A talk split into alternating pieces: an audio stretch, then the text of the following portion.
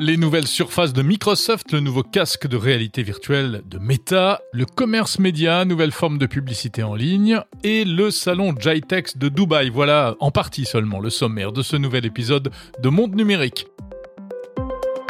Cette idée que on sera en immersion ou en réalité augmentée euh, à la place de nos PC, à la place de nos téléphones. Si ça arrive, c'est au moins dans 10 ans. Bah, l'ambiance est absolument incroyable.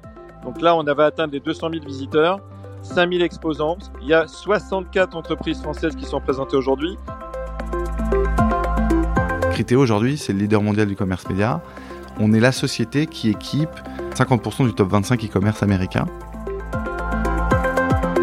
Bienvenue dans Monde Numérique numéro 63. Monde Numérique, Jérôme Colombin. Je suis ravi de vous retrouver pour ce nouvel épisode de Monde Numérique, l'hebdo, chaque samedi, la tech, le meilleur de la tech en news et avec des interviews exclusives de tous ceux qui font ou qui euh, nous aident à mieux comprendre l'innovation technologique. On va donc commencer par les annonces de Microsoft qui ont marqué cette semaine très riche en actualité high-tech.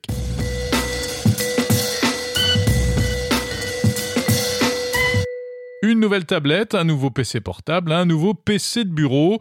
C'est donc la livraison de la semaine du géant américain. À son tour, après Apple, Amazon, Google, euh, Microsoft a tenu cette semaine sa keynote annuelle de présentation de nouveaux produits, des nouveaux produits Surface. Surface, c'est cette gamme d'ordinateurs spécifiquement de la marque Microsoft et qui euh, essaye au mieux de faire converger le concept d'ordinateur classique et le concept de tablette, avec bien sûr du Windows 11 à l'intérieur et tout l'écosystème Microsoft. Alors trois produits principalement, une nouvelle tablette tout d'abord, baptisée Surface Pro 9, pas de révolution mais plus de puissance, avec un processeur Intel de 12e génération, et puis l'arrivée de la connectivité 5G il sera possible dans cette tablette de mettre une puce, une carte SIM 5G pour se connecter euh, sans avoir besoin d'un smartphone ou d'un euh, réseau Wi-Fi à proximité. Une batterie plus endurante, de nouveaux coloris et une tablette taillée pour le travail itinérant avec des améliorations concernant tout ce qui nous sert de plus en plus aujourd'hui à travailler, notamment en visio. On adore ça, on en redemande. Alors par exemple, le cadrage automatique en fonction du nombre de personnes qui sont face à la caméra. Vous savez, si vous êtes tout seul, la caméra euh, fait le focus sur vous. Si d'autres personnes arrivent dans la pièce, eh bien euh, le champ euh, s'élargit. Un focus du regard, c'est un procédé assez innovant qui donne l'impression à votre interlocuteur que vous le regardez droit dans les yeux, c'est-à-dire droit dans la caméra, même si en réalité vos yeux se portent sur un, autre, un autre endroit sur l'écran. Et puis également une amélioration audio, et car l'audio c'est l'une des clés du confort euh, en visioconférence. Voilà, ça c'est donc le Surface Pro 9 qui sera proposé à partir de 1300 euros environ. Deuxième produit, le Surface Laptop 5, ça c'est la version vraiment PC portable, mais toujours avec le côté tactile qui en fait aussi un petit peu une tablette. Alors deux modèles, 12,5 et 15 pouces, peu de changements hein, pour ces laptops euh, donc génération 5, si ce n'est plus de puissance. Euh, Microsoft va proposer ça à partir de 1180 euros. Et puis en revanche, un peu plus de surprise du côté du Surface Studio, c'est cet impressionnant ordinateur de bureau avec, euh, enfin tout en un, avec un écran qui bascule en mode quasi horizontal. Une sorte de tablette géante de 28 pouces. Ça en fait une machine qui est évidemment le concurrent direct de l'iMac d'Apple et qui s'enrichit pour cette nouvelle version Studio 2 ⁇ de nouvelles fonctions, notamment pour organiser ses fenêtres de travail. Alors c'est destiné aux créatifs, aux développeurs, que Microsoft a clairement l'intention de séduire. C'est un produit professionnel puisqu'il sera proposé à partir de 5600 euros. Côté application, Microsoft a décidé de jouer l'ouverture sur de nombreux terrains, ouverture à l'écosystème Apple avec une connexion directe avec iCloud, iCloud Photo en tout cas, c'est pas mal. C'est-à-dire que les personnes qui possèdent un smartphone, un iPhone, eh bien euh, pourront synchroniser euh, leur iCloud avec leur tablette Microsoft et retrouver ainsi toutes les photos qu'ils auront prises avec euh, leur iPhone comme c'est déjà possible de le faire avec un Mac, bien sûr, et puis synchronisation avec Apple Music. Si vous êtes abonné à Apple Music, bah, le message que Microsoft vous envoie, c'est pas de problème, vous pouvez quand même utiliser un ordinateur sous Windows. Le produit le plus inattendu de, ce, ces nouveautés, eh bien c'est peut-être une enceinte qui s'appelle Audio Dock, une petite enceinte qui est également un dock pour y connecter un PC. Donc vous mettez ça sur votre bureau, vous arrivez avec votre laptop, vous le branchez, il y a toute la connectique nécessaire, l'USB-C, le HDMI, etc. Euh, ça permet ensuite de dispatcher vers des périphériques, vers un écran. Et comme c'est également une enceinte, eh bien ça permet d'écouter de la musique mais surtout c'est fait pour les visioconférences afin là encore d'améliorer le confort audio en visioconférence. Audio Doc qui est annoncé à 290 euros. Un avatar plus vrai que nature qui reproduit les expressions de visage et les mouvements du corps de la tête aux pieds. C'est véritablement euh, l'image que l'on retiendra de la keynote Meta Connect, c'est-à-dire la keynote du groupe Meta consacrée à la réalité virtuelle. C'était le 11 octobre dernier, cette semaine. Un flot d'annonces lors de cette keynote euh, qu'on va essayer de résumer ici. Alors d'abord, eh bien, il y a eu la présentation du très attendu casque de VR, le nouveau casque de réalité virtuelle Quest Pro.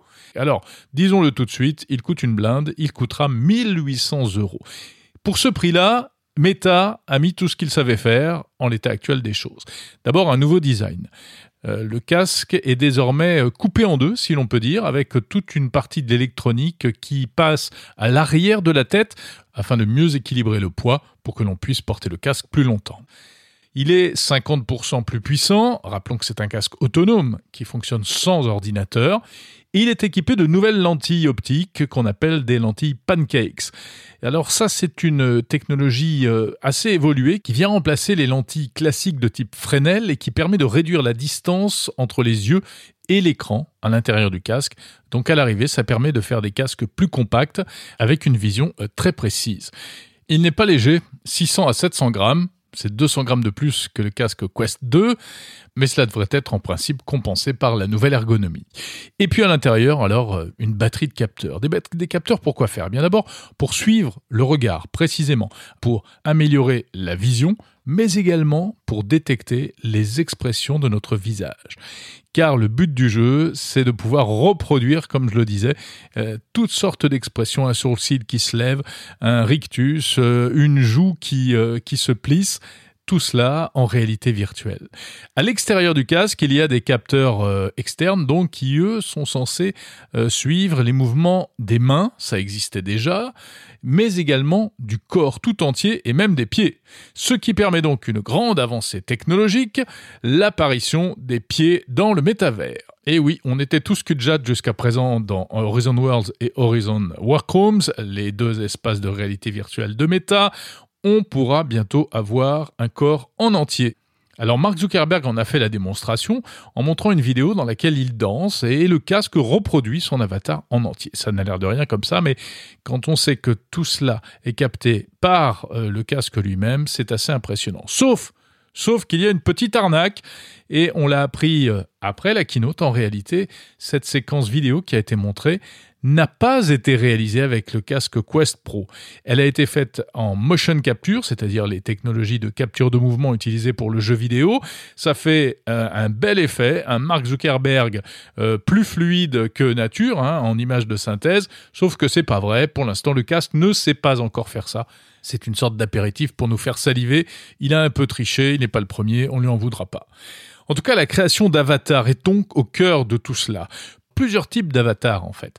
Il y a euh, du plus simple qui existe déjà dans les espaces Horizon Workrooms et Horizon World, des dessins assez basiques, enfantins qui ont d'ailleurs suscité certaines moqueries, jusqu'aux futures générations d'avatars ultra réaliste et la méta nous promet des personnages photoréalistes, c'est-à-dire qui seront véritablement des jumeaux numériques de nous-mêmes, qui nous permettront d'évoluer dans des mondes virtuels avec notre véritable apparence, en tout cas si on le souhaite.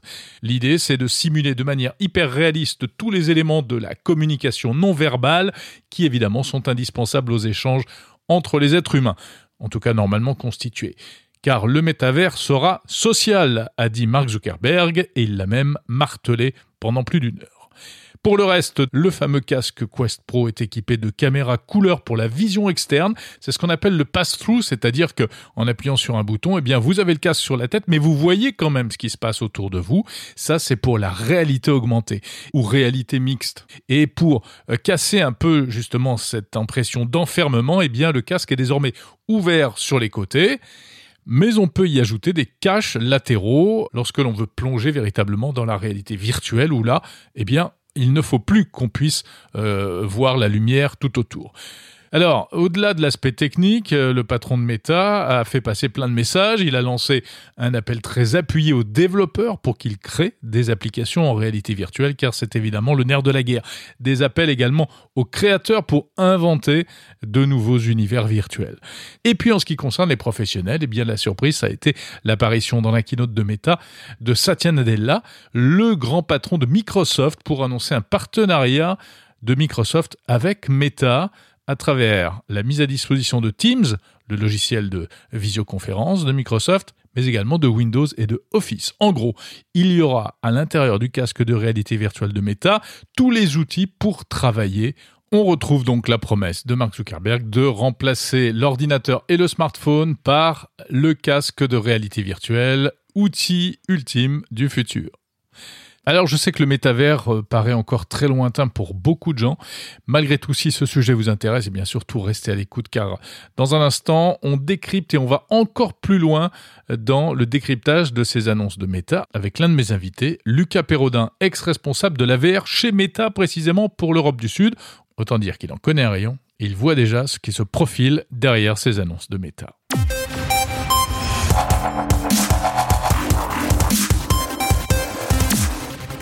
L'innovation de la semaine, je voudrais vous parler cette semaine de batterie.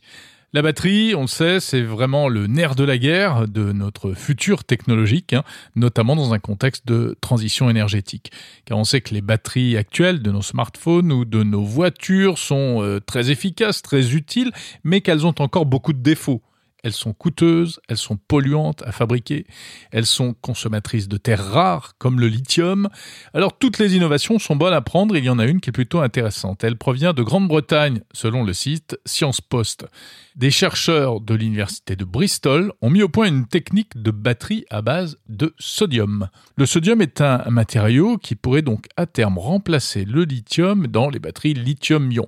Il offre de meilleures performances et en plus il a l'avantage d'être très abondant. Malheureusement, habituellement, le sodium pose un problème car au bout d'un moment, il perce la membrane qui sépare les électrodes dans les batteries, ce qui occasionne des courts-circuits, ce qui est plutôt gênant dans une batterie. Mais la bonne nouvelle, c'est que, alors, selon euh, ces chercheurs, eh bien, il y aurait un moyen d'utiliser des batteries sodium-métal en préservant la fameuse membrane. Comment? Grâce à des algues. Oui, des algues brunes qui empêcheraient la pénétration des cristaux formés par le sodium. Donc plus de risque de percer la membrane. En plus de ça, selon les chercheurs, les batteries sodium-métal offriraient une meilleure capacité euh, de stockage et une durée de vie plus longue, c'est-à-dire qu'on pourrait les recharger et les décharger euh, un plus grand nombre de fois. Voilà, c'est prometteur. D'ailleurs, toutes les histoires de batteries, je trouve, sont assez euh, fantastiques et, prometteuses, même s'il ne faut surtout pas s'emballer, car en fait, on entend régulièrement parler d'avancées technologiques dans le domaine des batteries, mais souvent il y a beaucoup de promesses et peu de choses concrètes à l'arrivée, car la recherche c'est bien, mais encore faut-il que cela puisse devenir réalité, et pour ça, eh il faut alors ensuite convaincre des industriels, mettre en place des filières de production, etc. Et ça, eh bien, en réalité, c'est peut-être le plus difficile.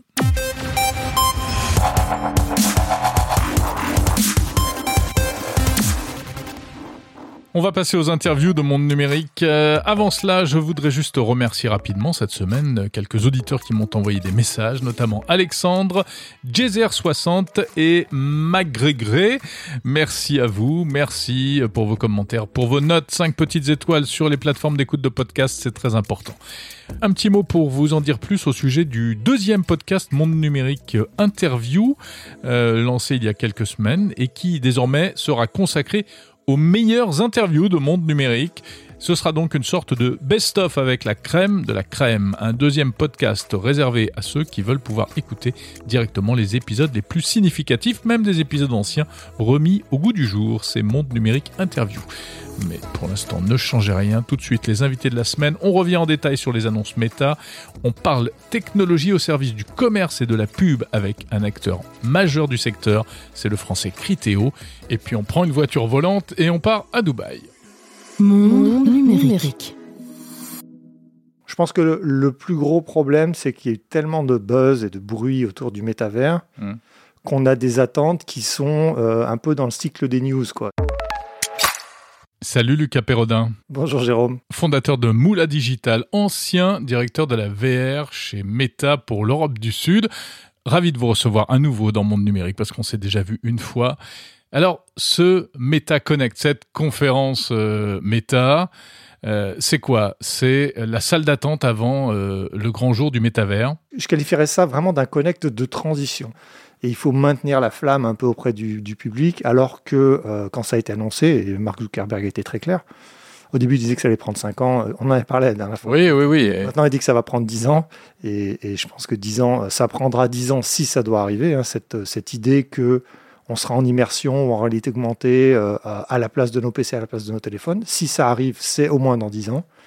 Et là, euh, il va falloir maintenir l'intérêt pendant longtemps. C'est ça qui est un peu compliqué. C'est pour ça d'ailleurs qu'on voit que, euh, par exemple, les marchés financiers réagissent de manière pas tellement positive. Mhm. Il n'y a pas que ça, hein. il y a un contexte macroéconomique, mais ça fait partie de la valorisation. Oui, euh, on sent que ça va être très long à développer, des embûches techniques euh, euh, que vous aviez déjà évoquées quand on s'était rencontrés la dernière fois, et puis on sent que là, du coup, il essaye quand même de rassurer tout le monde, Zuckerberg, mais bon, c'est- de manière poussive, vous trouvez? Non, moi je ne suis pas surpris parce que je connais l'état d'esprit. Je pense qu'il faut clarifier ça. Euh, les gens attendent de Mark Zuckerberg qu'il leur donne une espèce de vision rationnelle ou euh, euh, business de pourquoi est-ce que le métaverse va exister. Mais pour lui, c'est pas ça l'enjeu. Il y a, il y a une tens- il y a deux enjeux chez Mark Zuckerberg. Euh, c'est d'abord, je vais commencer par la- l'aspect positif, c'est Mhm. l'envie de réinventer la façon dont l'humanité communique une deuxième fois. Il l'a fait une fois avec Facebook. hein, c'est ce- cet étudiant euh, qui est sorti de, de l'université, qui, est de, qui a euh, euh, drop out, comme on dit en anglais, qui a a- abandonné son cursus universitaire au milieu Mhm. pour monter Facebook et qui d'un coup s'est retrouvé avec euh, un milliard d'utilisateurs, 2 milliards, 3 milliards d'utilisateurs sur la plateforme qu'il avait créée lui-même et qui a totalement réinventé, euh, vous en savez quelque chose, les médias, euh, la Bien façon sûr, dont ouais. en bien, en mal, euh, évidemment. Voilà. Et donc voilà, pour Marc, c'est cette espèce de vision, d'idée de dire qu'il sera celui qui aura mis ces immenses moyens au service de l'avènement d'une nouvelle façon d'interagir avec les machines qui serait la réalité augmentée, qui serait plus fluide, plus naturelle, qui nous permettrait par exemple de faire ce qu'on fait aujourd'hui, c'est-à-dire de parler ensemble sans être au même endroit, mais en ayant l'impression d'être, d'avoir été au même endroit, donc d'avoir cette espèce de fluidité dans la conversation. Donc ça, c'est sa vision. Et euh, pour lui, ça n'a pas de prix. Deuxième euh, euh, motivation qui est fondamentale, c'est la dépendance à Android et iOS. Aujourd'hui, Facebook, WhatsApp, Instagram, Messenger, tout ça, ça vit dans des operating systems qui sont iOS et, et Android. Android. Et il se Et trouve, il veut s'en affranchir. il veut s'en affranchir à tout prix. Mais alors, comment vous expliquez qu'il est passé un accord avec Microsoft pour intégrer Windows dans, euh, dans le métaverse et dans le, dans le casque? Alors c'est pour ça que euh, lorsque vous me posez la question, euh, qu'est-ce que qu'est-ce qu'on peut en retirer? C'est on peut en retirer qu'il est prêt à tout. C'est qu'il y a des changements stratégiques majeurs. Initialement, on devait faire des casques qui étaient euh, accessibles au plus grand nombre, moins cher, mieux, moins cher, et que euh, la base installée grandisse pour que on puisse attirer des développeurs afin que des applications soient développées et attirent encore plus de monde. Et au final, potentiellement, les casques auraient été construits par des spécialistes du hardware euh, des Dell, des Lenovo, des HP, des HTC peut-être, Mhm. et Facebook aurait eu euh, l'operating system et les expériences. Il se trouve que bah, ça, ça va pas assez vite. Donc on va faire le hardware et on va laisser euh, Microsoft faire la collaboration. en gros. Alors, du coup, ça m'amène à une autre question, Lucas Perrodin. Est-ce que ça veut dire que euh, le métaverse, le casque à le euh, Quest Pro, ce sont avant tout des objets B2B, c'est-à-dire faits pour les professionnels? Ça l'est devenu par nécessité. Ça l'est devenu par nécessité. De- euh, L'ADN de Facebook, c'est pas le B2B. Bah non. Pas du tout. On travaille sur les avatars. Euh, alors là, ils ont parlé des avatars, euh, euh, les fast avatars, donc ce qu'on peut faire rapidement. Après, ils ont parlé des codecs avatars. Je pense qu'il y a un peu de confusion. Les Ouais. codecs avatars, ça ne marche pas sur Quest Pro. Un codec avatar, c'est un avatar qui est plus réaliste. euh, Oui, photoréaliste, enfin. Exactement. Euh, simplement, euh, le problème, c'est que ça consomme tellement de- de- d'énergie et de puissance du processeur qu'on peut pas les mettre sur des casques autonomes Mm, aujourd'hui. mm, mm. Donc ça, c'est plus pour l'avenir. Donc vraiment, euh, euh, et ensuite, il y a tout l'investissement sur euh, la recherche fondamentale sur les matériaux qu'on n'a pas vu beaucoup. euh, facile à les pancake lenses, par exemple. Mais euh, encore une fois, réduire la taille des batteries, faire en sorte que les, les antennes chauffent moins, l'investissement d'infrastructures pour avoir du edge computing avec des, des réseaux à faible latence. C'est-à-dire qu'en gros, on sait que les casques, de toute façon, ne seront pas capables de- d'avoir la puissance nécessaire. Enfin, le- le compromis entre puissance et autonomie sera toujours tel que on ne pourra pas tout faire sur le casque. Donc il faudra qu'il y ait des, des espèces de processeurs qui sont répartis sur les réseaux euh, Oui. GSM. Ce qu'on qui- appelle le edge computing. Exactement, Ouais. Exactement. on Donc très près de très près de nous, à, à moins de 4 km. Mm. C'est de la puissance dans le cloud, mais exactement, pas trop loin quand même. quoi. exactement. Ouais. Donc tout ça, ça continue, mais euh, là, bon, on n'est pas prêt d'en voir les fruits. Est-ce que ça nous rapproche du métavers, ça, ou, ou ça nous en éloigne? Alors, à la question, est-ce que ça nous rapproche du métavers? Oui, mais c'est définitivement un, ce que j'appelle un connect de transition. Euh, une grosse annonce avec Quest Pro, mais qui finalement, euh, compte tenu du prix, euh, de- très clairement, ce qui va se passer, c'est que le nombre de casques vendus va réduire, là, puisque Quest 2, qui est un Mais Quest 2 reste, reste disponible. Quest 2 a augmenté de 100 euros en août. Ouais. Mhm. Euh, quand vous avez un produit grand public qui a deux ans et qu'on augmente le prix sur un produit technologique, euh, les ventes forcément diminuent. Cela dit, tout, tout, tout augmente, hein, comme dirait l'autre. Euh, les iPhones ont pris, euh, ont pris cher aussi. euh, voilà. Ouais, mais c'est un, enfin, un iPhone 14, c'est un iPhone 14. Mm. Un Quest 2 qui a deux ans, c'est le même, sauf qu'il est 100 euros plus cher. Mhm. Euh, 1700 euros. Donc là, on va voir forcément, euh, mécaniquement, hein, pour avoir fait encore une fois du hardware de, pendant 25 ans, de la technologie, une augmentation du prix sur un produit qui est euh, dans le marché. Euh, D'abord, j'en ai fait très très peu. J'en ai fait en 2009 quand il y a eu la crise. Ouais. Euh, forcément, euh, on va avoir une diminution de la taille du marché. C'est mécanique euh, dans les conditions actuelles. Donc ça, ça va, donc ça, ça va être une transition. On va tester des technologies avec Quest Pro. On attend Quest 3. Alors Buzz n'a pas voulu dire Buzz, Andrew Bosworth, qui est le, le CTO de, de Meta, qui Meta. est l'ancien boss de mon boss, euh, euh, euh, a dit qu'il voulait pas annoncer quand ça viendrait. Mais on sait, qu'on sait qu'il travaille dessus. Il y a eu des fuites d'ailleurs récemment. Mhm. Mais bon, là, on est vraiment dans une transition. La question, c'est quel est le niveau de patience du grand public? C'est-à-dire, pour s'y intéresser, pour revenir à la deuxième partie de la question, c'est ce que les gens aiment ça. Bah, pour que les gens aiment ça, il faut que ça leur apporte quelque chose. À- quel est le point d'inflexion à partir duquel ça leur apporte quelque chose d'intéressant? On ne l'a pas atteint aujourd'hui. Et euh, quel est le niveau de tolérance des investisseurs de, euh, de tout le monde euh, pour attendre que ce point d'inflexion soit atteint Parce que si c'est deux ans, ça va. Si c'est encore, si c'est 3, 4, 5 ans, est-ce que dans 5 ans, on aura envie de parler du métaverse comme d'une chose hypothétique ou on sera passé à autre chose Euh, Certainement, on sera passé à autre chose. Qu'est-ce qu'il faudrait de plus pour euh, aller vers la vision finale de Mark Zuckerberg? Il faut des progrès significatifs dans des technologies qui sont déjà très matures. Donc, il faut résoudre des très gros problèmes. On en parlait tout à l'heure. Je disais, on- Ah, je dis pas que c'est facile ce qui a été fait. Euh, Réduire la taille des, des optiques, des, des lentilles, Mhm. c'est hyper compliqué. Et ils l'ont fait, ils ont été réduits de 40%. Augmenter le nombre de pixels, c'est compliqué. Augmenter la luminosité, c'est compliqué.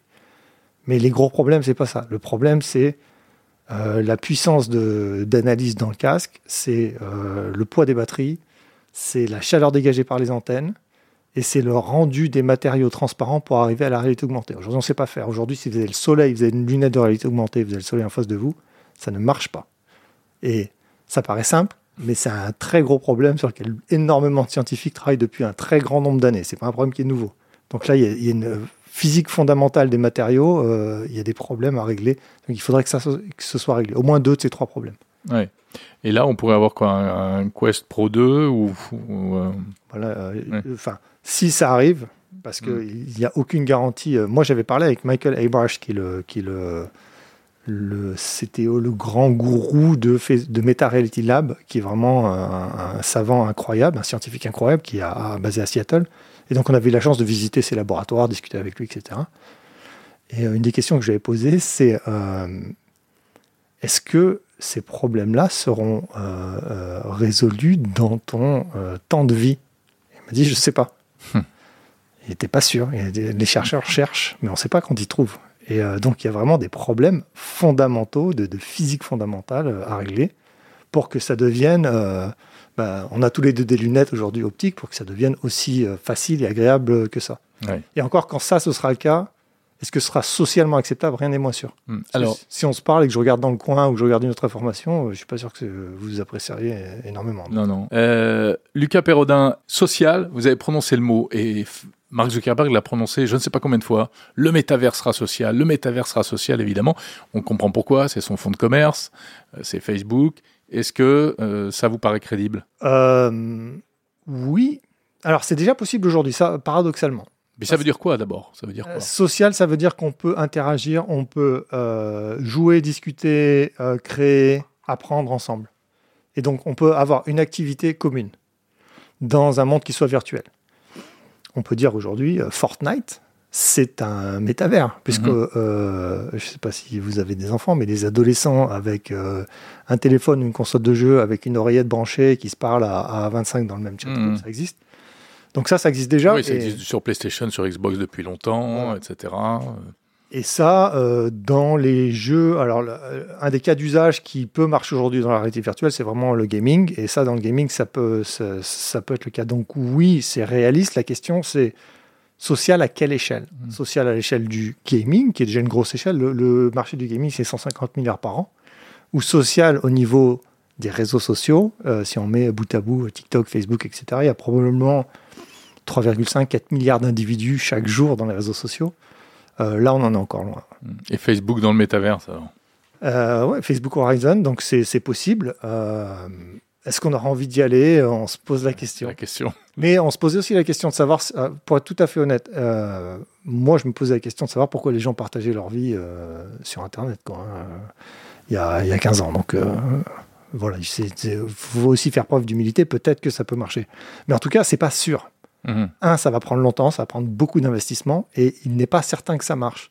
Et je pense que les gens lisent un peu, ils ont été surpris par le succès de Marc et ils lisent un peu la volonté de, Meta et de Mark Zuckerberg comme euh, euh, une indication qu'il euh, il est certain que ça va marcher. Même lui, il dit We believe that it's going to work. Il ne dit pas On est sûr on que ça essaye. C'est un pari, c'est un mhm. bet. Exactement. Lucas Perrodin, fondateur de Moula Digital, ancien responsable de la VR chez Meta, enfin c'était Facebook à l'époque pour l'Europe du Sud.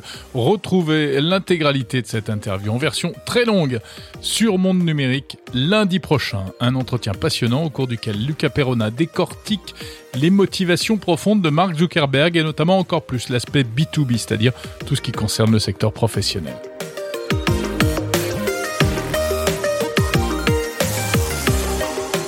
On va parler de technologie au service du commerce et de la publicité maintenant, avec une vedette du secteur, l'entreprise française Criteo. Elle a inventé le reciblage publicitaire. Vous savez, ce système qui fait qu'on reçoit des publicités ciblées en fonction de ce que l'on consulte sur le web. Une pépite de la French Tech, Criteo, la première licorne française, et qui mise aujourd'hui sur le commerce média. De quoi s'agit-il? On en parle avec Nicolas Riol, vice-président Europe de l'Ouest de Criteo, qui m'a reçu au siège parisien de l'entreprise pour une interview exclusive. Criteo aujourd'hui, c'est le leader mondial du commerce média. On est la société qui équipe 25% euh, par exemple, enfin 50% du top 25 e-commerce américain. Des gens comme euh, euh, Macy's, Target, voilà. En France, on a aussi une, très forte part de marché et globalement dans le monde entier, on est leader là-dessus. Alors, le commerce média, expliquez-nous. Euh, la philosophie, puisque vous proposez dans ce domaine aujourd'hui, alors comment ça marche? Eh bien, c'est assez, en fait, c'est assez simple. Il y a deux choses au, sein du commerce média. Euh, vous avez l'utilisation des données euh, euh, finalement transactionnelles, des données d'achat. On va Mhm. dire que dans le domaine publicitaire, vous pouvez, si je devais caricaturer, vous pourrez imaginer que Google euh, sait ce que les utilisateurs cherchent, euh, que euh, Meta ce que les gens vont aimer. Eh bien, Criteo, du fait de travailler avec 22 000 euh, retailers dans le monde entier, Criteo a une bonne vision de ce que les utilisateurs achètent et de façon pseudonyme. C'est-à-dire Criteo n'a pas de données personnellement identifiables, il n'y a pas de nom, il n'y a pas, de prénom dans les bases de Criteo. L'idée, c'est juste d'avoir des algorithmes qui permettent de comprendre quel est le profil d'achat afin de faire une bonne recommandation produit euh, qui va s'afficher. Donc, euh, le commerce média, c'est deux choses. C'est à la fois proposer de la publicité, par exemple de la vidéo. Vous allez voir une vidéo publicitaire avant, euh, avant de regarder une vidéo en ligne, en Mhm. replay, qui finance hein, le fait que vous regardez cette vidéo gratuitement. Bah oui, c'est le paradoxe de la pub. On n'aime pas forcément ça, mais c'est grâce à ça qu'on a accès qu'on a des contenus. hein. Oui, ça a toujours existé. C'est le modèle des médias, que ce soit à la télé le, le soir ou que ce soit dans vos journaux que- qui sont achetés.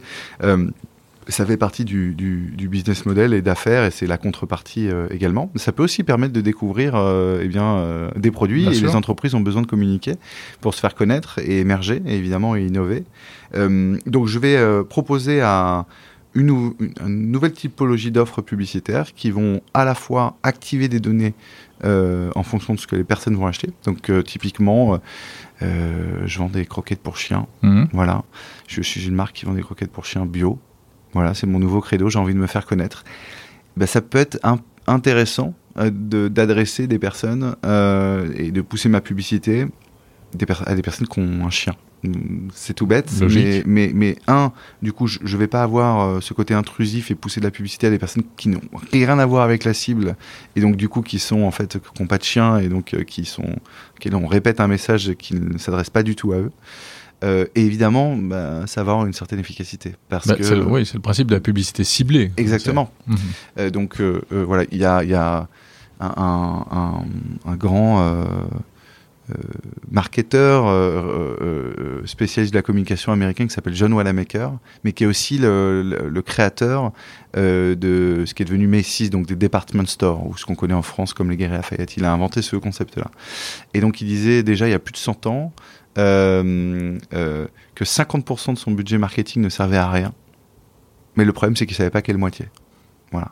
Donc c'est ce que je pense tous les communicants essaient de résoudre de l'autre côté. Et de l'autre côté, on a des utilisateurs qui eux, eh bien, euh, sont euh, quand on se balade dans la journée, c'est des, des centaines et des milliers de messages publicitaires en permanence Mm. euh, euh, que l'on voit, que ce soit dans la rue, à la télé et évidemment en ligne.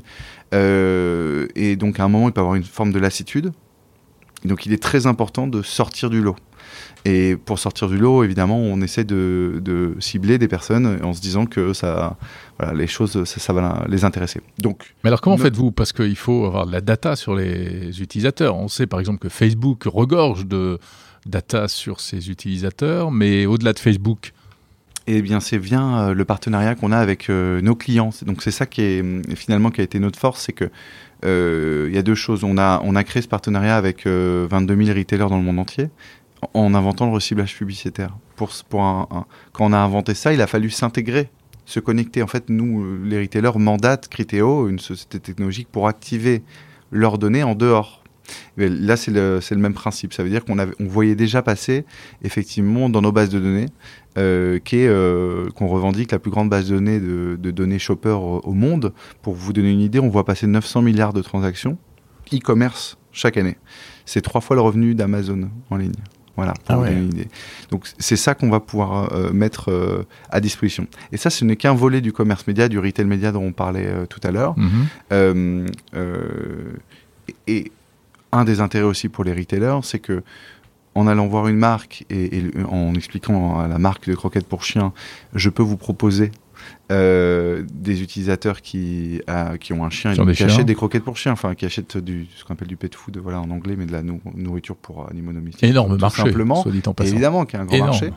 Quand je vais les voir, ce qui est intéressant, c'est que ce que je propose aux retailers, notamment euh, euh, si c'est euh, de la donnée euh, granulaire, et je, et je vais dire c'est telle enseigne, telle enseigne, telle enseigne, je vais reverser de l'argent à ce retailer. C'est pour ça qu'on parle de retail média, c'est que d'un coup le retailer monétise ses données via la publicité. Et de l'autre côté, L'autre partie du modèle, c'est que on va proposer des inventaires. Donc, ce qu'on appelle un inventaire, c'est des bannières publicitaires qui sont Mmh. sur les C'est sites. c'est de la place pour afficher de la c'est pub des- en c'est fait. des placements, exactement. euh, sur les sites des e-commerçants. Mhm. Donc, euh, euh, on va être la technologie qui permet d'afficher une bannière sur un site e-commerce. Donc c'est un échange de bons procédés. Exactement. Et aussi sur la, la barre de recherche. Donc, euh, vous êtes sur un e-commerçant aujourd'hui, Mhm. vous, faites, vous tapez un, un mot-clé. S'il y a euh, une publicité qui s'affiche dessous, c'est lié au mot-clé que vous avez tapé. Et Criteo offre la technologie qui permet à euh, ce retailer, évidemment, d'afficher cette pub. Donc, vous avez vu, c'est à la fois l'utilisation des données sur les médias Mhm. en ligne, mais aussi des publicités qui s'affichent. En fait, c'est la tête de gondole qui se digitalise. La publicité, elle a toujours existé dans un univers. euh, euh, vous allez dans un hypermarché aujourd'hui, vous avez une tête de gondole, vous avez euh, des prospectus publicitaires. Tout ça, ça a été négocié entre les marques et, Mhm. les- et la, et la grande distribution. Euh, parce qu'évidemment, on a envie d'être, euh, d'influencer le dernier mètre du consommateur pour dire là, il y a une promotion, etc. Euh, et bien, le retail média, on, on est dans la, dans la même optique. On propose aux marques d'afficher de la publicité dans un univers qui est évidemment très très très proche de l'acte d'achat, puisque c'est un, un clic de rajouter au panier, euh, euh, d'afficher une publicité. Et, donc ça, c'est la troisième vague de la publicité en ligne. On l'estime à plus de 100 milliards euh, le revenu publicitaire mondial généré par, la, par le retail média l'année prochaine. Et c'est en très très grosse croissance. Et c'est aussi évidemment en très grosse croissance chez Criteo.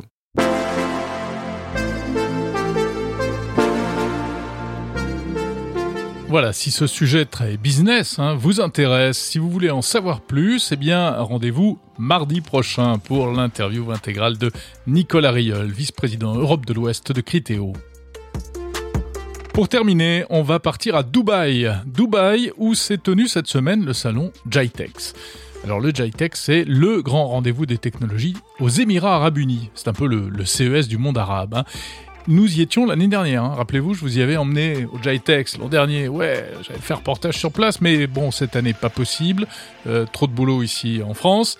On va quand même y aller euh, pour voir à quoi ressemble l'édition 2022, car c'est un salon qui intéresse euh, les Européens, notamment les Français. Il y a des opportunités de marché sur place, du coup pas mal d'entreprises françaises se déplacent pour y participer. Et pour en parler, eh bien, on va retrouver à Dubaï Christian Pinault. Il est président de International Boost et il est représentant en France du salon Jitex. Bonjour Christian Pinault. Bonjour. Alors pouvez-vous nous dire un peu euh, quelle est l'ambiance euh, cette année au Jitex? Ah bah, L'ambiance est absolument incroyable. Il faut savoir qu'il y a deux fois plus euh, de visiteurs que l'année dernière, ce qui était déjà énorme. L'année dernière, on en avait pratiquement 100 000. Donc là, on avait atteint les 200 000 visiteurs, 5 000 exposants, ce qui est absolument fabuleux. Et au niveau de la France, une représentation absolument euh, fabuleuse, puisqu'il y a 64 entreprises françaises qui sont présentées aujourd'hui. Si vous comparez à ce qu'on avait en 2018, 2019, 2020, où il y avait à peu près une dizaine d'entreprises qui étaient présentes au JTEX, vous voyez un petit peu la différence, ça fait du 6X, ce qui est quand même absolument énorme. Alors, euh, énorme, c'est bien en nombre, ce qui est important, c'est la qualité, évidemment, euh, de ce qu'elles vont pouvoir faire comme type de business ici. Eh bien, écoutez, hier soir, on avait la chance de faire une petite croisière sur la marina, euh, la, marina de Dubaï, et j'ai pu interviewer certaines de ces entreprises. Elles m'ont dit, mais vraiment textuellement, écoute, ça fait des années qu'on fait des salons en France et à l'étranger euh, de façon continue hein, pour représenter un petit peu notre entreprise. On n'a jamais vu une telle qualité de personnes qui se sont déplacées sur son salon, des grands comptes, des ETI de tous les, de tous les pays, hein, ils parlent bien. Et ils ont été époustouflés effectivement par la qualité de la représentativité internationale qui vient au JITEX, qui se déplace au JITEX. Donc ça, c'est quelque chose d'absolument important pour eux. Il euh, faut savoir que cette délégation, nous ne l'avons pas effectivement recrutée tout seul.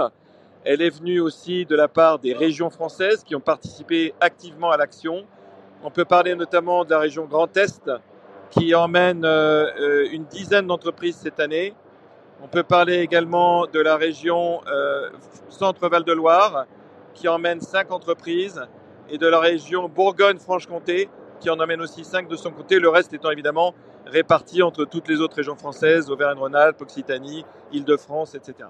Alors, qu'est-ce qu'il faut retenir de, de, cette édition 2022 On sait que on a, vous avez pu voir quelque chose que bon, qui, qui est déjà dans l'air. C'est le cas de le dire depuis quelques années. Hein, c'est la fameuse voiture volante chinoise. Alors, les choses clés cette année sont tournées vers deux pôles. Le, le salon est, d'abord avant tout tech, mais tech, ça veut dire aujourd'hui aussi la mobilité. Et ils ont fait une concentration importante dès le début sur des, ce qu'on appelle les VTOL, notamment une entreprise chinoise qui a présenté la, première, le premier vol officiel hein, au niveau mondial, Xpeng ça s'appelle, de son VTOL. Alors bon, ça n'a pas volé très très longtemps, ça volé 90 secondes, je crois. Hein c'est ça, 90 secondes. Et après, vous avez eu également un gros, gros centre nerveux sur tout ce qui est métaverse, euh, qui effectivement fait sa apparition pour la première fois cette année donc au Jitex avec un hall dédié euh, sur le métaverse. Et euh, ils veulent effectivement étendre dans les années qui viennent cette activité métaverse, cette réalité virtuelle, réalité augmentée tout ce qui tourne autour du métaverse en même temps, va devenir un culte, on va dire presque, euh, au Jitex, puisqu'ils en font des halls spécifiques. Voilà ce qui est effectivement sort du lot. Alors maintenant, évidemment, on a toujours euh, des grands halls spécifiques dédiés à l'intelligence artificielle, à la blockchain, à l'IoT, euh, au télécom, à tout ce qui est aussi euh, home, euh, home entertainment, media, etc., etc.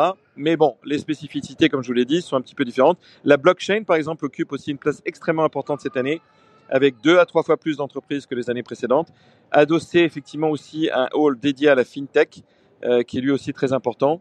En ce qui concerne Northstar, qui est la zone dédiée aux startups, pour ceux qui connaissent le CES, ça peut s'affilier à ce qu'on appelle pour le CES Eureka Park, donc c'est à peu près l'équivalent.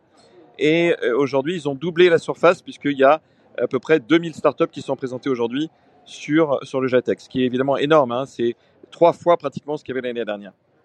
Vous parlez du, du métaverse, euh, Christian Pinault. Euh, on sait que les Émirats arabes unis ont de grandes ambitions dans ce domaine. Hein. Tout à fait. D'ailleurs, ce matin, à ce titre-là, nous avons euh, rencontré plusieurs ministres, donc notamment Son Excellence le ministre de l'intelligence artificielle et de, l'économie numérique, avec qui on vient de s'entretenir d'ailleurs il y a quelques minutes, avec une grosse partie de la délégation française qui nous a parlé effectivement de ses ambitions dans le métaverse, dans l'intelligence artificielle, dans tout ce qui peut leur permettre d'avoir ce qu'on appelle un edge en anglais, donc un avantage effectivement stratégique important, notamment évidemment euh, vis-à-vis d'autres continents comme les États-Unis en particulier. Et, et, là, ils sont alors, ils vous accueillent à bras ouverts et ils sont très euh, demandeurs en fait de nouvelles technologies et de choses qui vont leur permettre de faire évoluer leur pays de la meilleure manière qui soit dans les 20, 30 ou 40 années à venir. Voilà, donc s'il y a des entreprises françaises qui sont tentées, euh, si on vous comprend bien, elles sont les bienvenues aux Émirats arabes unis, à Dubaï en particulier. Merci Christian Pinault, représentant en France du JITEX.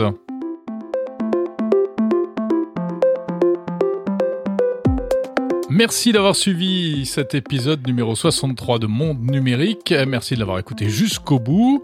Ce podcast a une particularité. En général, eh bien oui, vous l'écoutez euh, très longuement, le plus souvent jusqu'à la fin. J'en suis absolument ravi. Merci pour votre fidélité. La semaine prochaine, tiens, je sais déjà de quoi on va parler parce que, en fait, il y, a beaucoup d'actualités. Et pour tout vous dire, j'ai beaucoup d'interviews sous le coude en ce moment. On s'intéressera à une technologie, le LIDAR, à travers une société française qui a une véritable dans ce domaine, c'est Outside. On parlera également de métavers, mais oui, je sais que vous adorez le métavers. Voilà, allez, je vous souhaite une très bonne semaine, très bon week-end. Ne ratez pas les interviews de Monde Numérique en version euh, XXL à partir de lundi, puis ensuite chaque jour de la semaine. Hein, c'est la nouvelle formule. Je vous souhaite une très bonne semaine, à samedi prochain.